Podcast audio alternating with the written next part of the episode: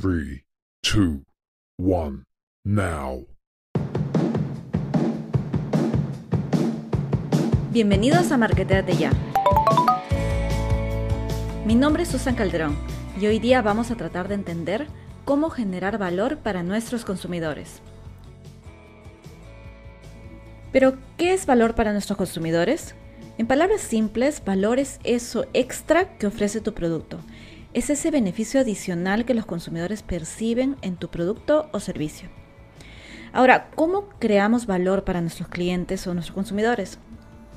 Una de las maneras más importantes de generar valor para nuestros consumidores implica conocer nuestro negocio, conocer nuestro producto y también conocer a nuestros empleados. Conociendo cuáles son esas fortalezas únicas, por qué nuestro consumidor nos compra, en qué estamos fallando, qué oportunidades nos ofrece el mercado y de qué amenazas tenemos que cuidarnos, podemos construir nuestra ventaja competitiva en el mercado.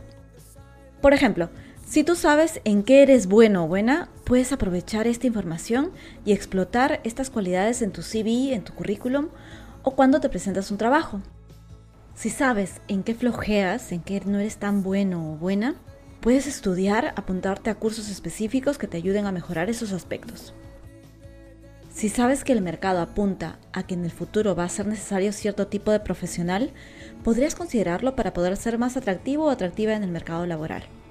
Y por último, si sabes que hay un elemento que va a amenazar tu estabilidad laboral, podrías vigilar cómo se desarrolla este elemento y así implementar un plan para evitar su impacto. Esto es lo que llamamos un análisis FODA. Seguramente has oído hablar de esta herramienta. El FODA sirve para analizar tus fortalezas, oportunidades, debilidades y amenazas. Aquí te daremos 5 consejos para que puedas implementar tu FODA y utilizarlo para crear valor para tu consumidor. Consejo número 1. Identifica tus fortalezas y debilidades. Estos son elementos que provienen desde dentro de tu empresa. En realidad a muchos nos cuesta identificar en qué somos buenos o malos. Entonces, para conocer tus fortalezas y debilidades, te aconsejo que le preguntes a tus clientes o empleados mediante encuestas. Y pregúntales acerca de tus capacidades, tu producto, los procesos que tienes, impuestos en tu empresa, etc. Consejo número 2. Identifica tus oportunidades y amenazas. Las debilidades y amenazas describen elementos que provienen desde afuera de la empresa, desde el mercado, pero de que igualmente afectan el curso de tu empresa. Por ejemplo, una oportunidad puede ser la demanda actual de productos sostenibles. Puede ser que tú no ofrezcas actualmente productos sostenibles, pero hay una demanda en el mercado que te da la oportunidad de desarrollar este tipo de productos para poder crecer tu negocio.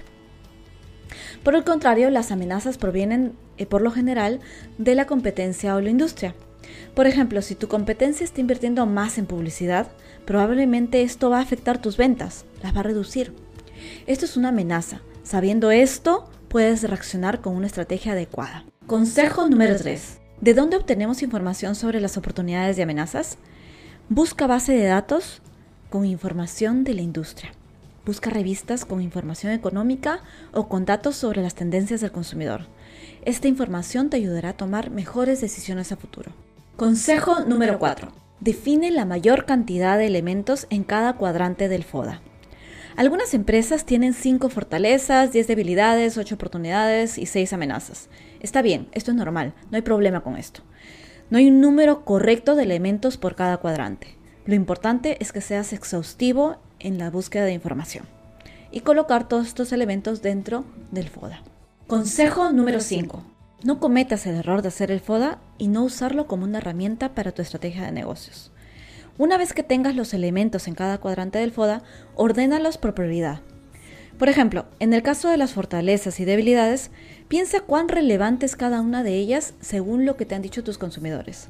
Cuán importante es cada una de estas fortalezas u oportunidades y enfócate en los dos o tres elementos más relevantes.